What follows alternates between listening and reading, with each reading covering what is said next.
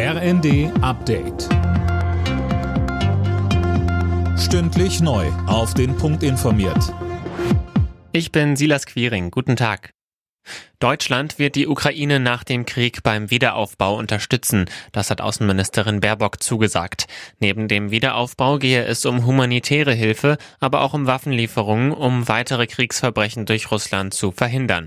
Der CDU-Verteidigungspolitiker Florian Hahn warnt allerdings vor leeren Versprechungen. Beim Thema Gepard zeige sich, dass es immer noch Probleme gibt. Es gibt keine Munition. Offensichtlich die einzigen, die diese Munition haben, sind die Brasilianer. Die sind im Übrigen Partner von der russischen Föderation in den sogenannten BRIC-Staatenvereinigung und können diese Munition auch nicht liefern.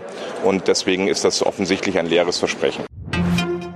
Die EU-Sanktionen gegen russische Oligarchen sollen in Deutschland einfacher durchgesetzt werden. Die Bundesregierung hat sich dafür auf ein neues Gesetz geeinigt. Geplant ist, dass Vermögen wie Yachten oder Immobilien auch bei unbekannten Besitzern beschlagnahmt werden können.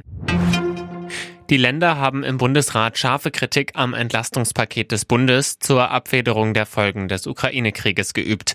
Hessens Ministerpräsident Bouffier kritisierte, dass Länder und Kommunen einen Großteil der Kosten stemmen müssen. Außerdem würden die Hilfen viele Menschen, die sie am meisten nötig hätten, nicht erreichen. Zum Beispiel Studenten, Rentner oder Selbstständige. Wie oft haben wir bei Corona über die Solo-Selbstständigen gesprochen? Über die kleinen Künstler? Über die Veranstalter, über alle die, die seit zwei Jahren mehr oder weniger blank sind. Die kriegen nichts. Warum? Die vermeintlich verwaltungstechnisch so geniale Lösung über die Lohnsteuer. Sie erreicht wichtige Gruppen unserer Gesellschaft schlicht nicht. Der Kult-MP3-Player von Apple geht in Rente. Der US-Konzern teilte mit, dass die Produktion des iPods eingestellt wird.